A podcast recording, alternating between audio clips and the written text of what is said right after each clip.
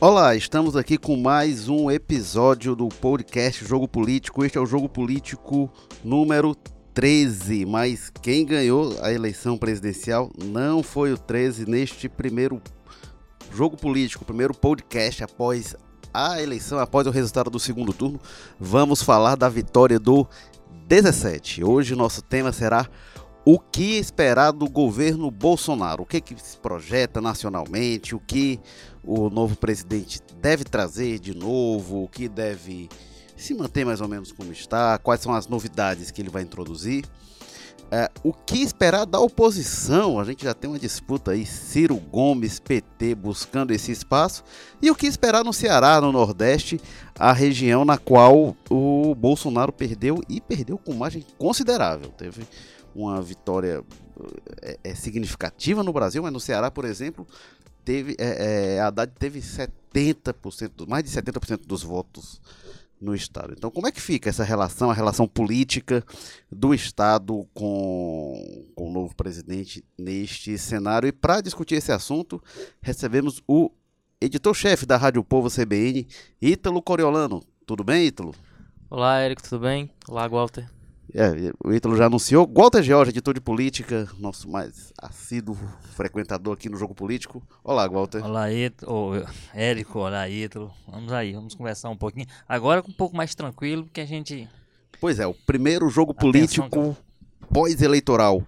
Walter George, é, o que que dá para o que que dá para esperar deste governo Bolsonaro.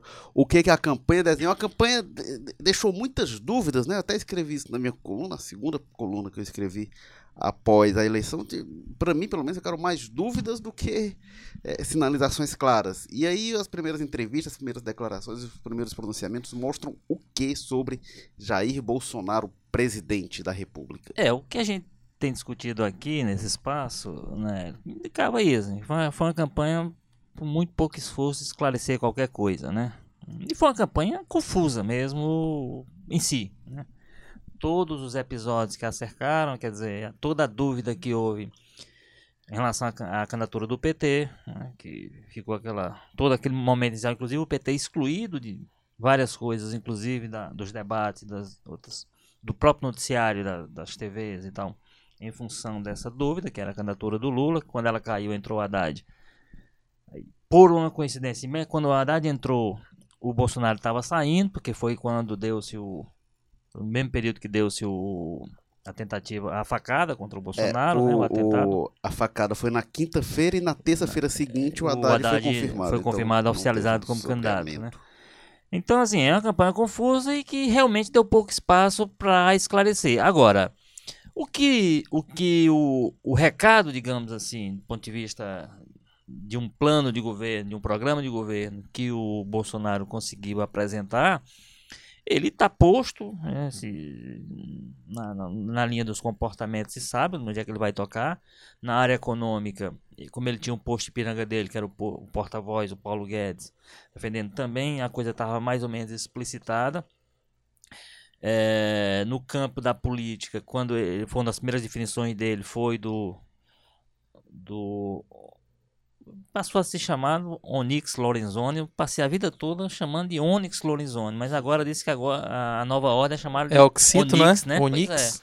É. Mas era Onyx até virar ministro ou virar poderoso do. Mas era, foi sempre o articulador político. Então isso dava também uma uma linha de como será é, a atuação, o comportamento político.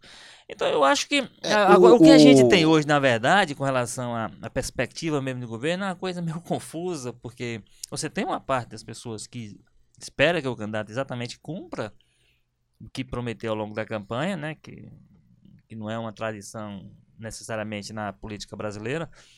Agora tem muita gente torcendo para que ele não cumpra, para que ele descumpra as promessas, porque uma parte do que ele anunciou que faria é, ao longo da campanha alguma coisa do que ele tem dito já depois de empossado, é, pinta de fato um cenário muito difícil, muito quase que caótico para o país em algumas, em algumas é, circunstâncias e alguns temas.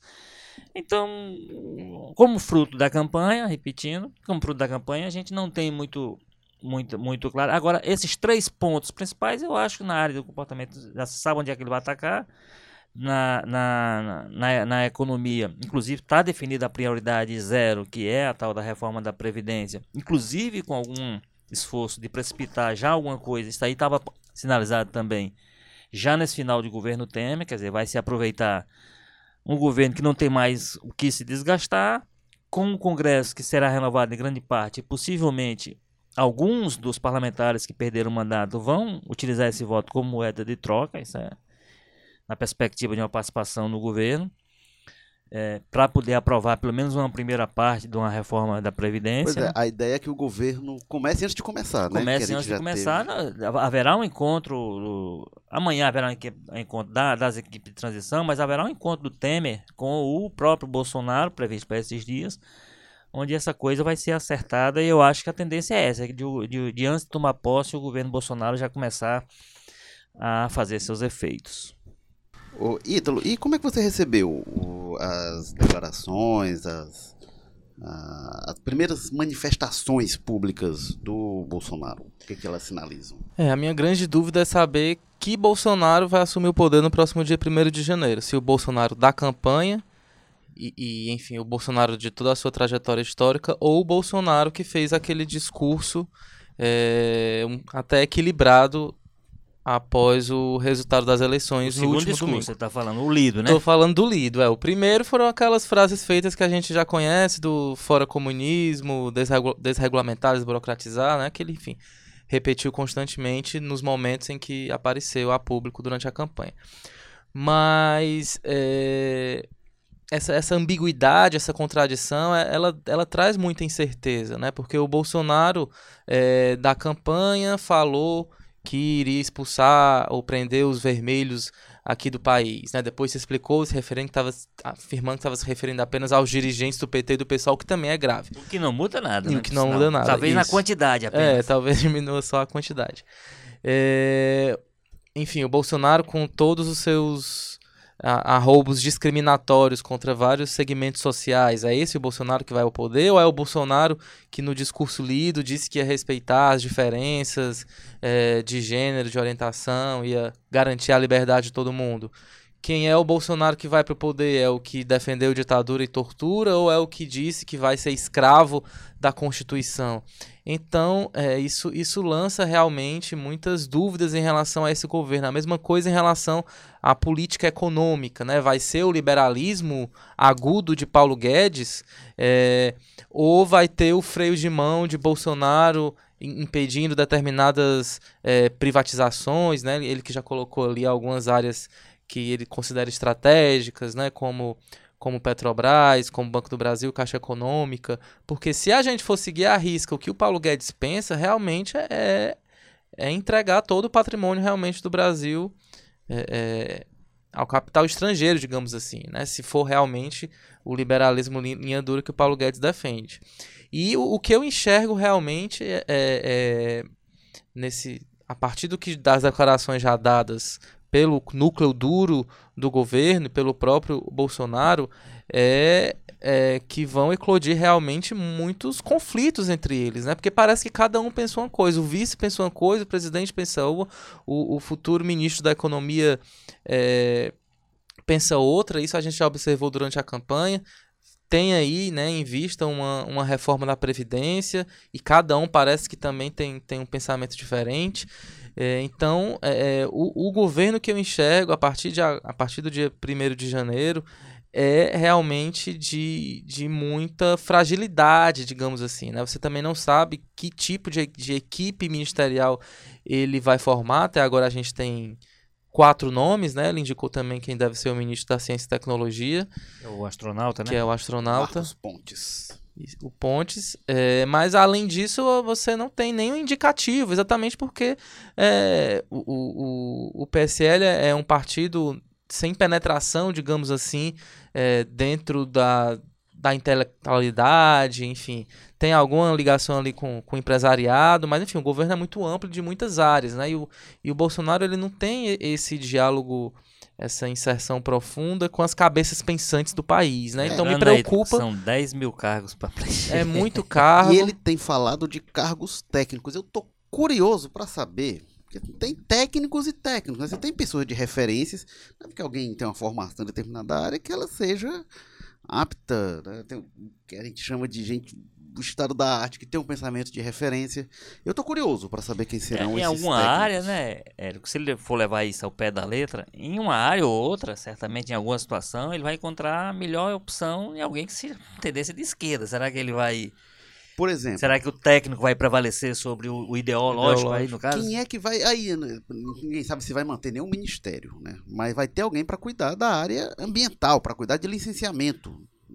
Quem vai ser essa pessoa? Que concepção essa pessoa vai ter? Vai ser alguém ambientalista ou vai ser alguém é, é, é, que vai estar lá para encaminhar os processos de. É, ele disse que ia juntar o Ministério da Agricultura com o do Meio Ambiente. É, né? depois- Aí Então, já, já houve. Um- Já recuou. E repercutiu mal, e- evidentemente, junto a...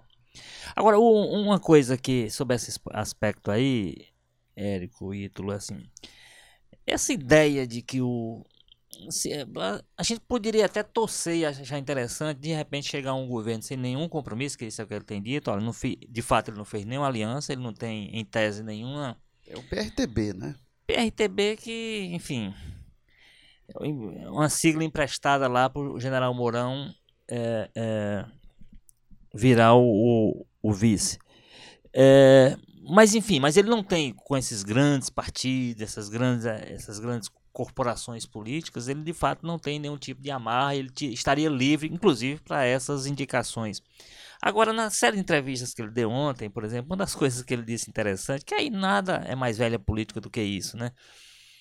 É, alguém perguntou em alguma situação sobre a questão da, da base dele no Congresso, né? E ele disse, olha, de fato o PSL, no caso, elegeu 52 deputados, é um número baixo. Ele disse, mas vai crescer muito. Ele disse que vai ser a maior bancada Vai que ser vai. mal bancada, porque esses, esses parlamentares que ficaram, perderam com com a, com a história do, do- da barreira, do- da cláusula, eles vão ter que encontrar um, e ir atrás de uma sigla. E ele próprio disse que esse pessoal todo, grande parte dele, vai migrar, vai procurar o PSL, porque é o partido da moda, é o partido do governo. Foi muito velha política essa Mas declaração totalmente dele. velha política. Quer dizer, como é que alguém chega dizendo que vem para romper, que não tem, que é 20, há 28 anos é deputado, mas não tem compromisso nenhum com aquele, que não sei o que e tal. E aí chega dizendo, olha, o meu partido vai virar a maior bancada porque o pessoal que sobrou aí vai vir tudo para cá. Vai abrir a porteira? Se vai abrir a porteira pro partido para inchar e virar a maior bancada, o que nos garante que não vai abrir a porteira para as indicações políticas que acontecerão para os cargos que ele tem a preencher, porque o partido dele não tem quadros, isso aí é Por evidente. falar em velha política, ele já sinalizou que o partido dele não deve ter a presença da Câmara, né? Para compor, mas É um gesto de inteligência Ele- da parte dele, porque estavam se oriçando pra, pela presidência, né? é, ele citou alguns nomes, né? Que podem ser, tem alguns nomes colocados. Agora, uma O pessoa. próprio Rodrigo Maia, João Campos, né, que É, era do, do João bancada... Campos, mas eu queria falar justamente do Rodrigo Maia, porque com esse gesto de de repente tentar aprovar agora a reforma da Previdência, o Rodrigo Maia, no fim da campanha, declarou apoio ao Bolsonaro, falou que tem mais afinidade. O Rodrigo Maia tem feito alguns gestos aí e parece, me parece que essa negociação vai passar muito pela presença da Câmara, né? No caso, pela permanência dele, Pela- Rodrigo Maia, do- sem do Rodrigo dúvida. Maia, né? Sem é o- dúvida. E aí, a gente vai falar de centrão, É. falando de, de velha política, a gente tá falando de Também, a, centrão. gente, tá- a né? gente tá falando hoje da pessoa que detém o controle quando o, Rodri- o Eduardo Cunha, por razões óbvias, perdeu o controle sobre esse grupo, porque ele está recolhido à, à penitenciária. É, o Rodrigo Maia foi quem herdou e tinha conhecimento sobre isso. Então ele tem controle. É um grupo muito menor do que na época do. do mas ainda é um grupo hegemônico, é um grupo. Né, sai sai forma maioria. das urnas, né? É, mas ainda é um grupo que forma a maioria e tem essa possibilidade. E o Rodrigo Maia tem uma característica que, que aí ele tem entrada também pelo, mas- pela esquerda, né? Mas ele é forte, sobretudo esse grupo é forte, sobretudo se a reforma for aprovada até janeiro, é, né? agora Porque antes da virada, o, o- é um grupo ainda. O, o Bolsonaro ainda não tem a bancada dele, mas. Pois é, e tem essa questão que eu já falei agora, assim, de repente isso vai virar moeda, esse pessoal pode transformar o voto em moeda para uma participação do governo que muitos vão estar desempregados a partir de, quem, do ano que quem- vem, né? e topar comprar o desgaste, né? Porque até, né, né, Ítalo, inclusive, a gente viu o governo tentar aprovar a reforma da Previdência, o governo Temer sem popularidade, sem legitimidade, e é uma lição histórica que fica.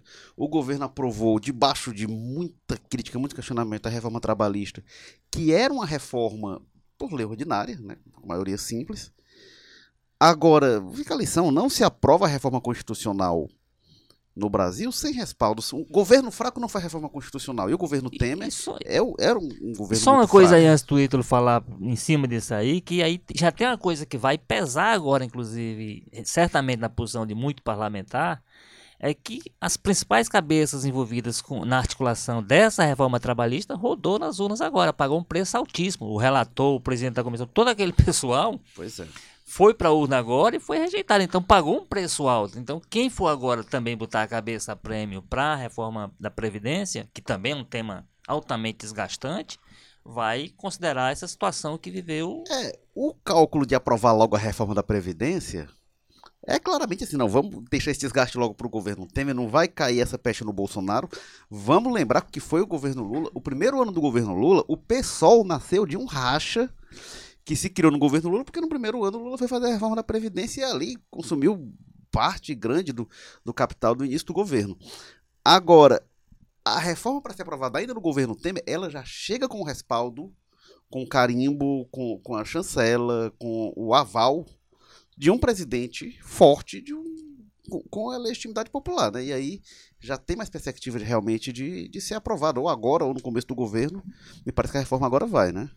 É, eu só acho complicado porque o tema realmente é muito importante, né? Mas em, em nenhum momento ele foi colocado pelo Bolsonaro durante a campanha, exatamente porque ele não teve nem a oportunidade de ser é, é, questionado sobre isso em debates, nas sabatinas também, isso passou muito é, superficialmente. Então, é, eu vejo se ele atuar para aprovar essa reforma ainda no governo Temer, não deixa de ser também um- uma, uma traição ao próprio eleitorado dele, porque em nenhum momento ele vendeu isso como uma bandeira de campanha, né? De, de, de reforma da Previdência especificamente. Falava de reformas, mas enfim, uma coisa mais ampla, mas não de, de é, é, aumentar a, a, a idade para aposentadoria, é, enfim, outros, outros mecanismos aí da, da possível reforma. Eu escrevi até sobre isso. Isso eu acho uma cretinice e não achava que ia ser tão rápido, bem que era previsível como finalização ao mercado.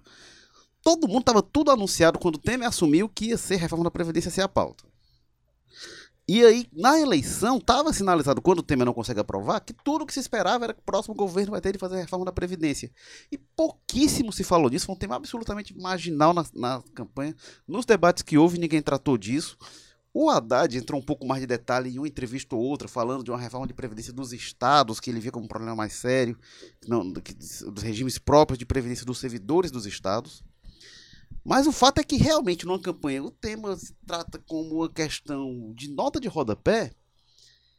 E aí passa a campanha no primeiro dia, não. A prioridade máxima é a reforma da Previdência. Ora, como é que a prioridade máxima de um governo não é praticamente tratada numa campanha? É, agora eu acho até que o tema não tal- certamente não no volume e na intensidade que deveria, mas o tema acabou discutido, como você disse, o Haddad, não sei o quê. É porque a gente teve pouco debate, foi uma campanha atípica mesmo. né? É, mas, mas Agora, o, sabe o que eu acho do que se- complicado, o que eu acho mais complicado, velho, é o seguinte, é essa perspectiva de aproveitar essa, o fim do desgaste de um governo, o fim do desgaste de um congresso, para aproveitar para aprovar. Aí sim, é- esse é um tema tão importante que ele tem que ser discutido, né? Até Sim, porque, né, Ele tem que ter um debate mais Dois meses não dá. Você aprovar não nada. vai- Você não vai, pode apro- aprovar uma reforma da Previdência que vai impactar na vida de todo mundo e no nível em que impacta, não, sem discussão, sem, aproveitando que essas pessoas não têm mais nada a perder, vamos, vamos Vamos Então- lembrar, né, Walter? A primeira coisa que vão ter que fazer é acabar com a intervenção federal do Rio de Janeiro. Pois é, tem né? que. ba- E aí tem que- claramente ficou claro que eles podiam dar uma Que o governador eleito já pediu para prorrogar, né? O, o juiz, é. o índice lá Que é pediu pra, aliado do que é Bolsonaro. aliado do Bolsonaro. Como é que eles vão resolver isso? Porque, explicando, né, enquanto tem intervenção federal em um estado, não pode ter mudança na Constituição. É, então, então o que me preocupa mais é isso. Que o tema viria, o governo que fosse eleito teria que ser posto na mesa, teria que ser discutido, eu não tenho dúvida nenhuma. Agora, fazer isso do jeito que está sendo pensado, aí sim é uma traição, o- o Ítalo tem razão. Aí é uma, é uma, é uma forma de, de enganar o eleitor, porque porque isso diria, aí sim deveria ter sido posto. Olha, é o seguinte, o tema é tão urgente que na hora que o governo for vir, nós vamos botar isso em pauta e vamos tentar votar porque tem urgência e tal, e explicar essa urgência. Mas não entender isso, isso é estelionato, porque não fazer como uma estratégia para poder o, próximo, o governo assumir sem desgaste e tal. Não, a população que votou e a população que vive no Brasil não pode ser chamada a pagar a conta de um desgaste de um governante que está aí. O desgaste, o desgaste faz parte do governo. Então as pessoas têm que assumir isso e tem que fazer um debate mais profundo, tem que dar tempo para esclarecer exatamente por que, que essa, essa reforma ela é necessária, porque inclusive ouvindo quem acha que ah, esse segmento pode ser minoria, pode ser pouco ouvido, mas tem quem diga que a reforma não é necessária, que a previdência no Brasil seria seria sustentável mesmo sem a reforma, mas com algumas mudanças que precisariam ser feitas. Então, considerar tudo isso, fazer um debate mais profundo e aí deixar isso, aproveitando até um governo forte, para ele colocar isso em debate e definir, olha, nós vamos no primeiro ano em 2019, nós vamos aprovar a reforma, vamos discutir e vamos aprovar ou votar, né, não necessariamente aprovar, uma reforma da previdência. Aí você faz um esforço de convencer a sociedade de que ela é necessária. Você faz um esforço de me convencer como cidadão que pago há mais de 30 anos a previdência. E como é que eu vou entrar numa regra de transição aí que, inclusive, se fala até que sem regra de transição, porque isso é um absurdo, né? Você tem, você tem uma porção de gente aí que está às portas da aposentadoria que não pode, de repente, ser, ser desconsiderado num tamanho, numa coisa desse tamanho. Então, não é o fato do governo estar forte, e, inclusive, essa conta do governo forte tem que ser bem feita, e está sendo feita agora, mas olha, 57 milhões de votos, tá certo, e 80 milhões que por mil razões, inclusive por ter outro candidato, não votou no candidato. Então, não é a questão de ter muito voto que vai justificar, vai dar força ao governo para ele impor as coisas, inclusive dessa forma, né? Meio malandramente, vamos aproveitar que o Temer não tem mais o que perder e vamos jogar essa conta para ele, junto com o Congresso que também, boa parte dele não tem mais o que perder, ou tem o que ganhar negociando agora um voto num tema tão importante e vai impactar a vida de todo mundo para frente, né? Impacta muito e assim praticamente ninguém fica salvo disso. Esse é um tema que não tem um, um interesse localizado, é um interesse geral mesmo. É, eu acho e que você a... fazer dessa forma, aí sim, eu acho que entra na linha do estelionato. A primeira coisa que a gente precisa conhecer é qual o modelo de, de reforma da Previdência que o Bolsonaro defende. Porque, inclusive, esse que já foi tocado pelo governo Temer, teve algum nome aí do núcleo duro do possível governo dele dizendo que não ia querer rebarba de nada, não. Queria é, fazer o, uma coisa o diferente. Onix, o Os Onix, na, na comissão da reforma da Previdência, ele foi severamente contra. Então vai ser interessante essa negociação.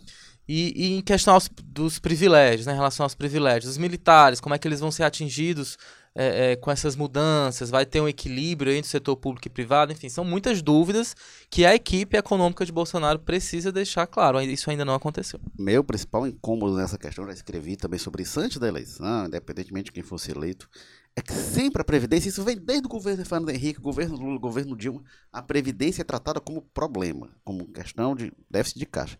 A Previdência não é problema, ela tem problemas na circulação, mas ela é uma brutal solução. O pessoal fala, ah, a, a, é, fica como se fosse uma política da direita contra a esquerda mudar a Previdência. A Previdência no mundo, o sistema de Previdência moderno, ele foram criados pelo governo ultraconservador, governo Bismarck na Alemanha no século XIX, numa reação aos comunistas, porque o comunismo estava crescendo muito com a Revolução Industrial, condições de vida muito precárias do, do, do, do, do operariado estavam ganhando adesão, e o Bismarck viu óbvio, tenho, a gente tem que atender minimamente esse setor aqui, tem que dar algumas garantias para que as pessoas tenham um mínimo de qualidade de vida, senão as pessoas vão se revoltar. Isso foi no, nos governos mais conservadores, o governo da unificação alemã, o governo nacionalista do Otto von Bismarck, que implanta isso. E aí, fica visto quem, quem é, é, contra a mudança da Previdência como fosse a coisa de esquerda. Não é. E aí a gente vai ver tem muito município que vive praticamente da Previdência. Que depende, o dia que sai a aposentadoria, muitas cidades do interior são. A economia é aquecida, são pessoas. A gente tem um problema gravíssimo. Se tira a aposentadoria, o Bolsa Família, o município desaparece, né? A economia do município desaparece. Né? A gente tem um problema gravíssimo no Brasil hoje, que é a miséria do, na terceira idade, pessoas idosas que não têm como se manter, que tem aumento de custos por causa de problemas de saúde. Então, a aposentadoria é um, a, talvez a mais importante política social no país. É, tem uma importância gigantesca. Já se entrou na discussão da aposentadoria rural sempre. A aposentadoria rural é assistência social. Não é. A, a, a, pessoa vai contribuir, a pessoa do campo vai contribuir, vai sustentar a previdência, a aposentadoria dela. Não vai, isso não é viável. A população urbana tem sim de subsidiar a aposentadoria rural, senão a gente vai criar um, um, colapso social no Brasil. Então são questões que têm de ser consideradas no plano de previdência. Não pode só um tecnocrata pegar uma planilha, olhar o número e achar que a aposentadoria é um número, é um déficit. Não, isso tem um impacto social enorme. E isso pode afetar e lá, nos municípios mais pobres, nos mais miseráveis, as populações mais sensíveis, a população da terceira idade, situação de miséria, pode ser afetada brutalmente. Então é uma questão muito séria. Isso. Sim, a minha dúvida é se a equipe econômica do Temer, tecnocrata, vai ter essa sensibilidade social para as diferenças regionais do país, né, onde as expectativas de vida são diferentes. Aqui no Ceará é uma, em Santa Catarina e Rio Grande do Sul é outra. Então, se não houver esse pensamento de que as mudanças precisam ser específicas e adaptadas a cada realidade do país, corre-se o risco realmente de se criar um desastre é, social no país. A primeira proposta do Temer era uma regra linear para todo mundo, e aí começou a se abrir exceção. Aqui se vê o policial deu pulo, o professor deu pulo, até a polícia legislativa entrou na exceção, né? E aí começaram a. Pois é, e assim, e você vê todos os debates que há sobre reforma da Previdência e todas as mudanças que acontecem acabam sempre poupando. Você falou aí, tem uma base, tem uma parte que é política social e tem que ser compreendido como política social, né? Não adianta você fazer cálculo financeiro para poder é, encontrar o, um trabalhador rural é, que começou a trabalhar fazer, com 10 anos de você idade. Fazer encontrar uma forma de, de não, tem, você tem que entender isso como política social. Agora você tem lá em cima, na, em cima da você tem uma caixa ganhando salário altíssimo que não abre mão disso, gente que se aposenta. Você tem, você tem ministros do STF que se aposenta ganhando o teto, portanto, e tá aí advogando, ganhando muito dinheiro, com escritórios abertos. Uma das com propostas... muito dinheiro e que não abre mão dessa aposentadoria de também. Aí está preocupado com que ganha lá um salário mínimo, evidentemente um número muito maior, mas quantas aposentadorias dessas representa uma dessas maiores? E ninguém toca nisso. Uma das mudanças que ficou clara, né, Goto, na proposta de reforma do Temer, foi a, é, contemplar e atender uma regra específica para a polícia legislativa. E ali foi uma coisa foi muito clara, que eles viram que se não contemplasse a, a polícia que faz a segurança do Congresso Nacional, eles iam ter problema com os manifestantes. o pessoal ia fazer corpo mole. Então, até esse tipo de fisiologismo mais E é barato, que, que também é um pessoal que não, na, ganha, na que não ganha salário mínimo, né? Que não ganha lá Eu embaixo. Não tô dizendo que o pessoal tem que... É, é, é, tem situações específicas, mas tem de ser contemplado. É, eu já acho... Aí, no avançar da discussão da proposta do Temer, é, teve um amadurecimento aí, já se contemplou aposentadoria rural, algumas situações específicas. Do ponto de vista, e tem essa questão realmente da, da, da traição que o Ítalo falou, mas do ponto de vista objetivo do que se, já se avançou na discussão, eu tenho para mim, sabia, que eu acho que talvez seja mais vantajoso para a Previdência aprovar logo agora, em cima do que está proposto no governo Temer, do que esperar uma proposta que possa vir no governo Bolsonaro, que a gente não sabe que nível de, de sensibilidade para algumas discussões é, não, vai e, haver. E nesse sentido, a advertência e o medo do Ítalo faz todo sentido, porque, por exemplo, se você pegar, tiver como base as entrevistas do Paulo Guedes, vem uma coisa radical. E vem uma coisa que não vai considerar a diferença regional, lá vive mais, aqui vive menos, porque vai ser uma coisa matemática, vai ser, vai ser buscando essa fechar a conta. Se buscar fechar a conta, o que entra, o que sai, sem essa preocupação das desigualdades e de compensar essa situação toda, a gente vai ter uma tragédia social anunciada, considerando como você disse assim, se a gente abrir mão de, de, de votar um agora, ou, ou discutir um agora que tem um pouco mais de sensibilidade, com a que vem com esse pessoal? Primeiro, achando que está muito forte, porque as urnas legitimaram isso. E segundo, por pessoas que realmente não têm demonstrado nas entrevistas qualquer nível de preocupação com esse tipo de coisa, é uma preocupação financeira e pronto. É. Vamos fechar a conta e o resto. E aí... O Paulo Guedes acha isso, mas vai ser interessante porque o Onyx Lorenzoni achava que a reforma vai... do Temer era demais. Isso, vai ter. Agora, agora o, por exemplo, eles têm falado muito no modelo. Eu, sinceramente, eu, eu admito aqui que eu sou muito ruim de cálculo, não, não leio isso com muita atenção e tudo, mas, por exemplo, fala-se muito no modelo chileno, né, que seria o a base que da capitalização, que é um modelo que está muito questionado agora e talvez até tenha que mudar lá, porque alguns dizem que inclusive fracassou porque tem um problema básico. As pessoas ficam com poucos anos é, para utilizar e aí instituído pela Bachelet, né? É. Foi de, de linha mais social-democrata, e Uhum. agora o governo mais liberal está cogitando mudar. Que, que é, inclusive, não por coincidência, é o primeiro país que já anunciou que o Bolsonaro vai visitar, o Pinheda já anunciou que acertou com ele, Pois que é a é. terra do Pinochet, que é um dos, é um dos ídolos do presidente eleito. Ô, ô Ítalo, agora uma coisa que também já começa a se sinalizar no governo, nas primeiras declarações do Temer, durante anos, desde o governo Lula, e antes até se discutia a participação federal na segurança. E o governo federal nunca quis se meter muito nesse tema, né?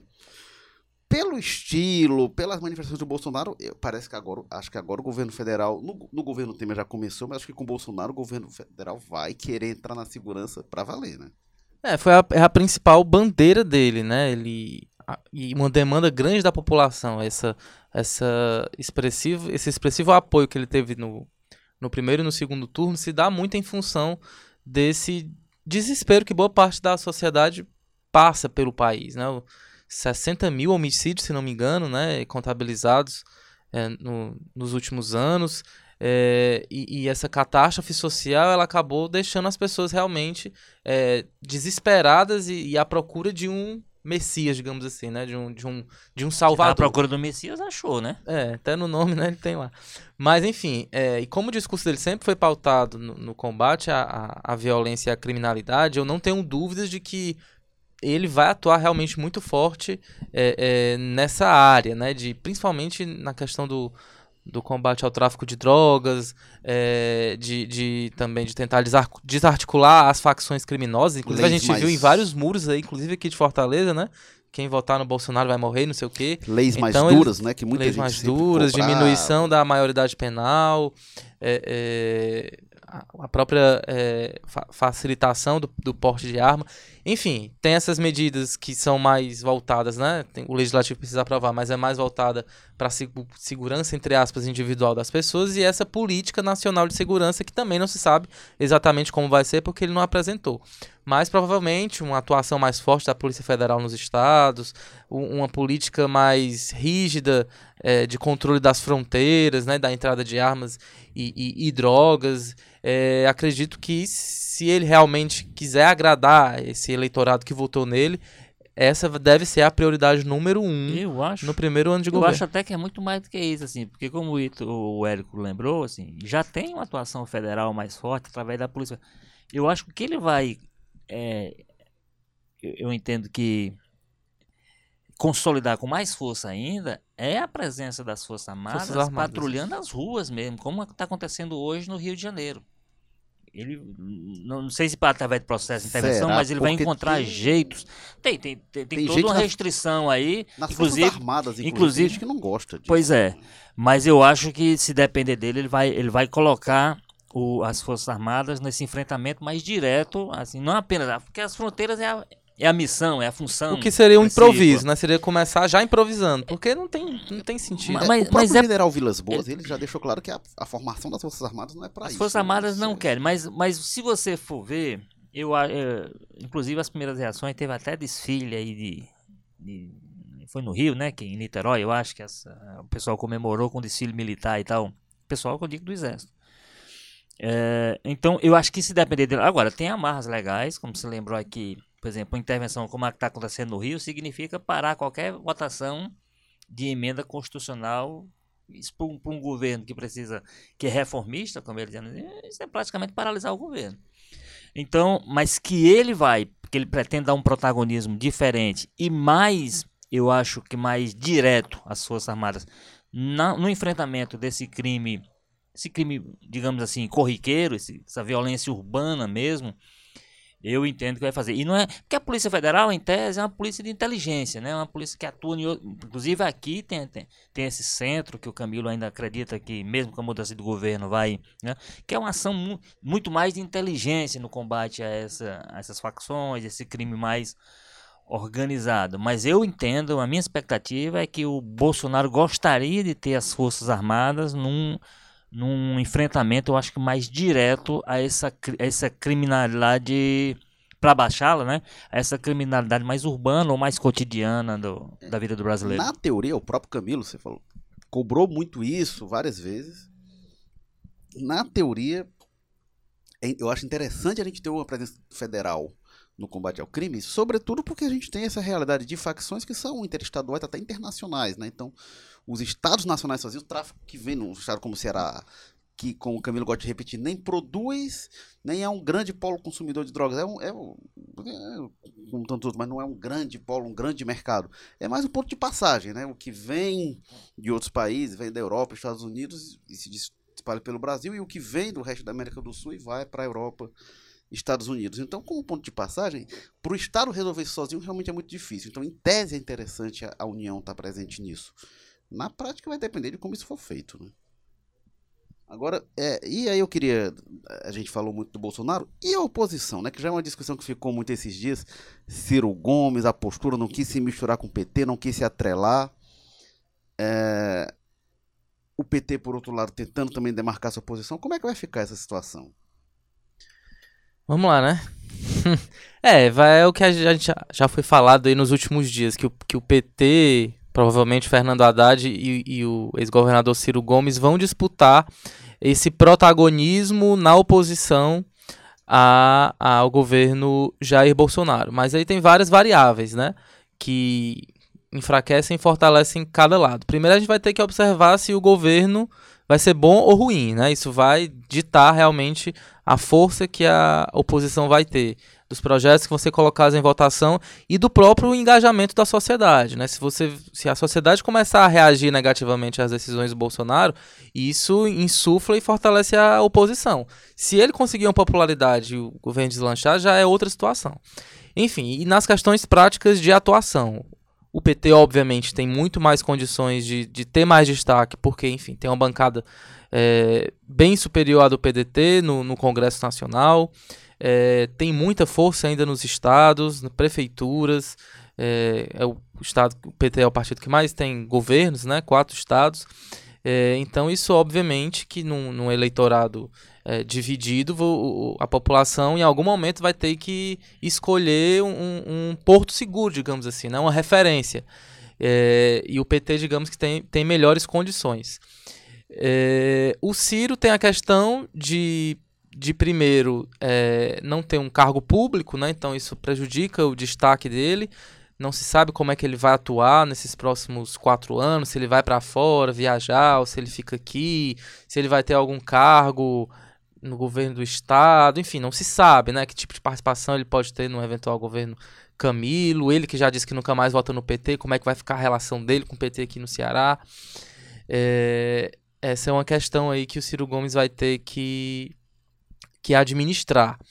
É, Fernando Haddad, inclusive, já foi até dito recentemente que ele deve comandar a Fundação Perseu, Perseu Abramo, né? Que é o grupo de estudos. Grupo do... de estudos do PT. do PT. Então, isso deve dar a ele uma visibilidade é, maior, né? Por estar em São Paulo, também tem um, um fator positivo é, para ele. Deve se transformar em um porta-voz de críticas e análises em relação a, ao governo é, Bolsonaro. E, enfim, a bancada do PT ela, ela é muito mais forte até em termos de, de personagens, né? De, que garantem uma maior visibilidade.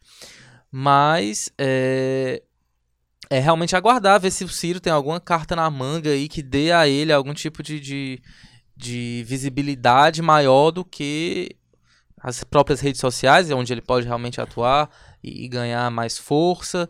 É, mas enfim, ele também vai precisar se reinventar. Não é porque ele conseguiu esses 12% nessa campanha que ele acha que pode voltar como a grande opção para 2022. Né? Ele vai ter também que tentar é, é, se reciclar para não sofrer o que a Marina sofreu, né? que acabou aí é, isolada, muitas vezes sem se posicionar. Ele não tem esse problema em se posicionar, mas tem o problema de se contradizer.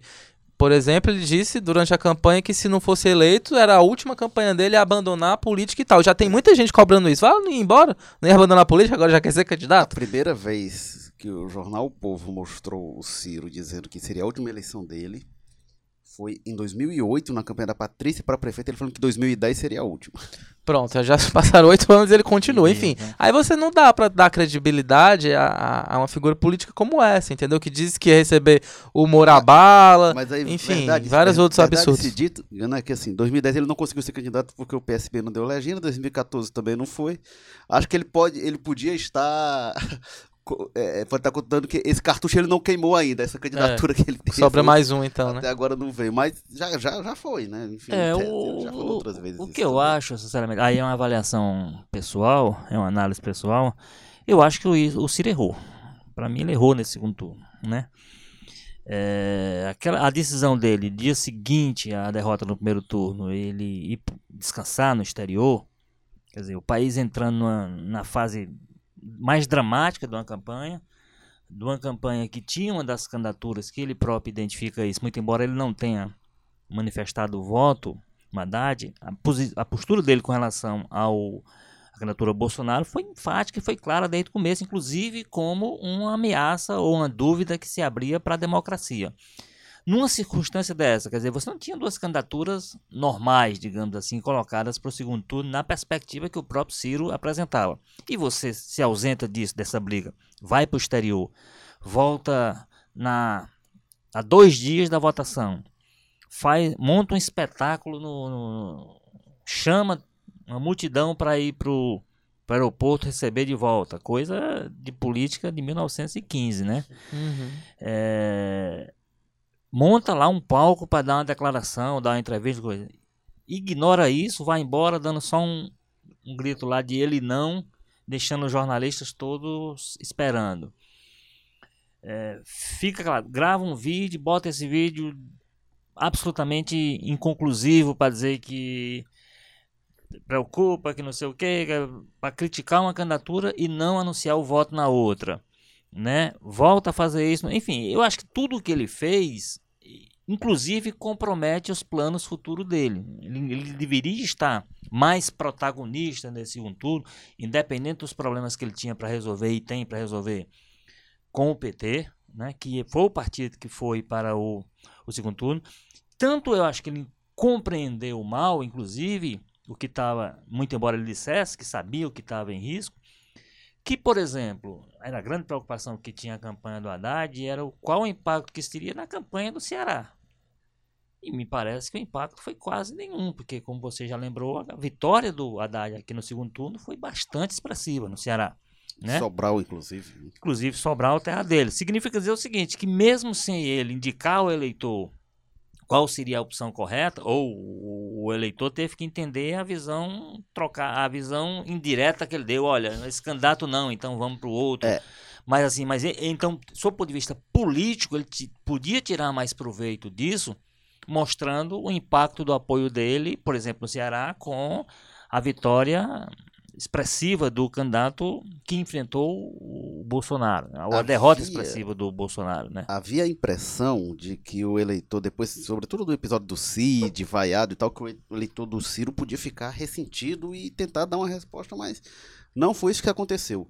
O cálculo do Ciro, eu acho que ficou mais ou menos claro, ele, ele enxerga que o PT está com um nível de desgaste, até quando ele diz que nunca mais quer fazer campeão ao lado do PT, ele enxerga um nível de desgaste do PT e ele quer se distanciar desse desgaste. Aí é um cálculo arriscado, mas é um cálculo.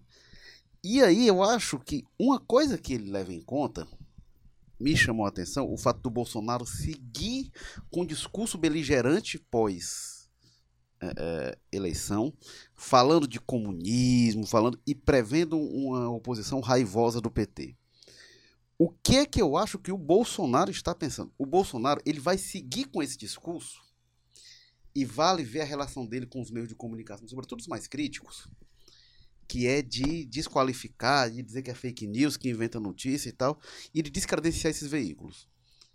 Ele vai seguir nesse discurso anticomunista e antipetista como forma de descredenciar a oposição e como forma de se legitimar perante a base dele para aprovar essas medidas. Quando ele propuser uma medida impopular e vier a crítica, sobretudo do PT, que tiver maior bancada, como vocês disseram, quando vier essa, essa crítica, ele vai vir sacar isso, que isso é coisa dos comunistas, isso é coisa do PT, e isso é uma estratégia que antes do governo, pelo menos, se mostrou eficaz. E eu acho que os primeiros sinais é que ele vai levar isso à frente. E o Ciro, eu acho, está tentando se distanciar disso. É, agora, agora, correndo o risco de, de nos comentários que vem aí ser mais taxado ainda de, de petista, eu acho que esse cálculo também está errado.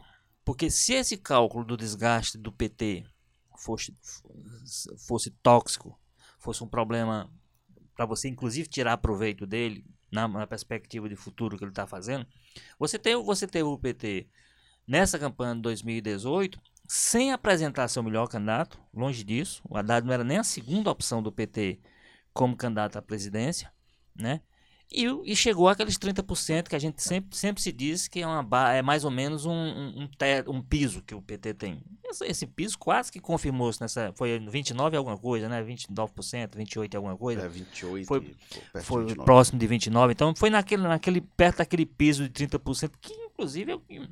É o que é, é, as pesquisas atestam aí, e, e sempre se teve como isso. Então, numericamente, isso foi confirmado no primeiro turno, quando tinha aquele, todas as opções apresentadas ao eleitor, o candidato do PT, como eu disse, que não era o candidato mais, mais forte, não era, não era nem o segundo candidato mais forte, teve quase, teve mais do que o dobro do, do, dos votos do Ciro, por exemplo. E aí o Ciro, eu, eu acho que inclusive, até o, a alegação que se pode ter, não, mas o PT prejudicou a candidatura do Ciro porque tirou a aliança com o PSB que lhe daria tempo. Bom, tempo, por exemplo, o Alckmin teve de sobra e isso não, não, não, não, não fez com que ele chegasse sequer a 5% dos votos. Né? É, mas aí eu acho que o Alckmin, então, o Alckmin eu acho que ele você, ficou você, com a pecha. Você, é, você tem que considerar, inclusive, as, as qualidades pessoais de um e de outro. E mas tal, mas o fato... o desgaste que se atribui ao PT, eu acho que não se completou, não se concretizou, como você fala, mas no PSDB, essa pecha e o Pois tamanho, é. a carga de todos os escândalos Pois- realmente pois, o é, agora pro é buraco. porque, porque eu acho que o PT tem uma coisa que é um grande problema, mas que nessa quando se chega numa fase dessa acaba sendo a solução, que é o seguinte: o PT está sob tá debaixo de, de pancadaria há anos, há muito tempo, né? Então, isso, de, de alguma forma, criou uma couraça ali. Evidentemente, ele tem que encontrar meios, tem que encontrar alternativas para para furar um pouquinho esse bloqueio e crescer. Mas ele mostrou que tem tamanho suficiente. Primeiro, que esse desgaste não inviabiliza o PT, como inclusive para daqui a quatro anos. É, né? eu acho que o cálculo que o Ciro está fazendo é muito da construção de uma oposição no pós-Lula. Eu acho que me parece isso sinais. Ele enxerga o esgotamento do, do período do Lula com a liderança hegemônica na oposição. A gente não sabe daqui a quatro anos se o Lula vai estar em liberdade, em que situação que vai estar. E, e o desgaste, como vai avançar no governo Bolsonaro. Acho que tem esse cálculo do Bolsonaro usar politicamente esse embate com o PT e aí ele está calculando isso. E nesse sentido, o Ítalo comentou a falta de espaço do Ciro, falta de espaço institucional. Eu acho que vai ter um protagonismo muito importante do Cid Gomes. E aí eu acho que vai ser interessante observar. A gente está vendo o Cid fora do parlamento há mais de 20 anos, né, desde que ele virou prefeito de Sobral. Antes disso, ele era presidente da Assembleia, então era um papel mais institucional. É, então, e, e antes, quando ele foi deputado, foi com o Ciro, o irmão dele, governador. Então, eh, o Ciro, o Cid tem um perfil muito de parlamento, né? E essa coisa do embate, eu acho que vai ser interessante ver o Cid no Senado. Acho que vai ser uma das estrelas no Senado. E o Ceará que vai com uma bancada pesada, né? Você, o, o Girão Sim. é o iniciante.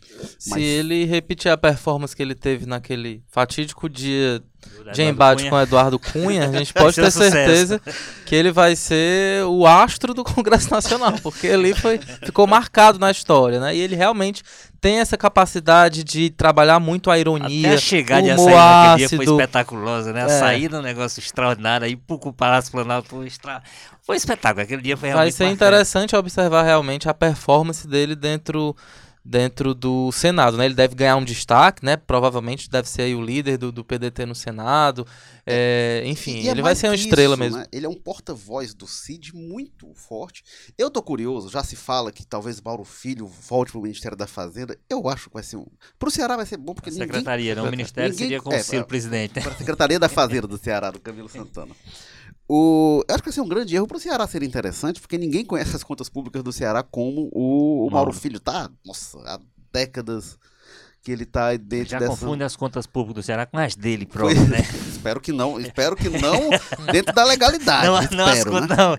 Mas é, eu não tô dizendo que ele tá confundindo as coisas, mi- mi- misturando os dinheiros, não. né? Ele já conhece melhor as contas públicas do Ceará que Do as que as contas dele. pessoais dele. O que ele tem para pagar e receber. Agora, até pela projeção que o Mauro teve em debates e entrevistas ao longo dessa campanha, ele foi uma pessoa que ganhou visibilidade. É, ele é um foi quadro muito bem, foi boa performance, inclusive. Eu acho que o papel, não, não com a mesma dimensão que o Cid vai ter no Senado, até pela característica do Senado, com menos gente, mas o Mauro tem condição de ser, nessa oposição, um nome muito forte também na Câmara dos Deputados, não qualificado, para essa discussão até que vai haver de reformas, enfim. É, e acho que poderiam ser pilares muito importantes de, de- de vitrines para o Ciro. Agora, eu só queria dizer uma coisa com relação a essa que você disse aí do, do cálculo do Ciro, que é o pós-Lula e tal.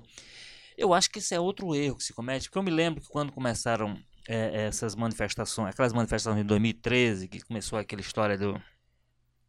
é, que, que ficou claro, aliás, ficou dito no primeiro momento que era apolítico, inclusive era contra os políticos e tal. E que, de repente, o PSTB começou a querer surfar naquela onda, porque aí foi quando o, o movimento se deslocou do contra as prefeituras e aí começou a ter como alvo claro o governo Dilma. É, me pareceu claro naquele momento, eu me lembro que eu disse em várias oportunidades naquele momento, cheguei a escrever, que era um equívoco do PSTB entender que aquele pessoal que estava na rua, que estava se mobilizando, faria um protesto contra o PT para abraçar o PSTB. Né? Se aquele pessoal estava fazendo aquele protesto, ele ia buscar uma novidade, que acabou sendo a novidade esdrúxula, mas a novidade Jair Bolsonaro. Como candidato a presidente, tá uma novidade, mas como político há 28 anos aí, fazendo nada na Câmara.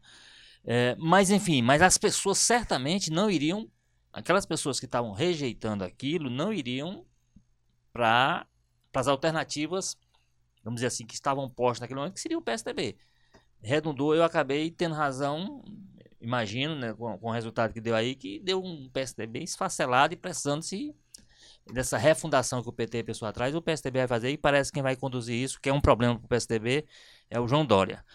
É, então, eu acho que no pós-Lula que se, vai, que se vai buscar, se vai buscar novidade. E o Ciro não é uma novidade. O Ciro está aí, com, mesmo com a competência que ele tem de discurso, mesmo com a competência que ele tem de se reinventar partidariamente, pular de um para o outro, aquele negócio todinho. Mas ele não é uma novidade e não será percebido como uma novidade nessa era pós-Lula, é, que vai se abrir um espaço, de fato, ele vai abrir um espaço muito grande, alguém vai precisar ocupar esse espaço. Agora, eu acho que as pessoas vão buscar algo, algo novo. É. O Haddad é mais novidade eu, do que nesse o sentido, Ciro. eu ia dizer, nesse sentido é muito mais. Não sei como é que ele vai se portar, como é que ele vai A administrar. questão dele é a pecha É. petista. A peça né, petista, mas ele ao mesmo enfim. tempo, como eu disse, ele, ele tem esse piso de 30% que o PT, de quase 30% ali, em torno disso, que o PT apresentou agora, e ele tem possibilidade de dar, uma, dar um corte para poder, a partir daí, ele dar uma crescida. Eu acho que ele tem esse perfil.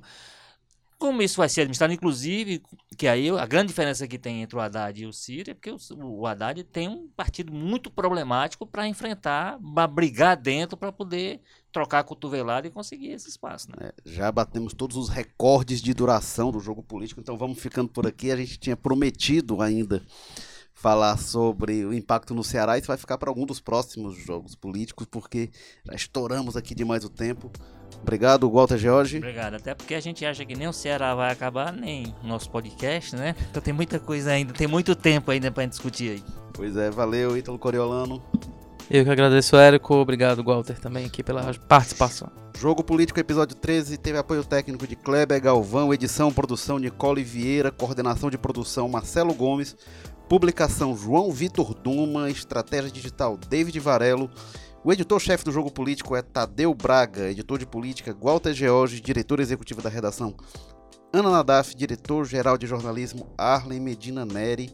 Eu sou Érico Firmo e a gente fica por aqui. Até a próxima.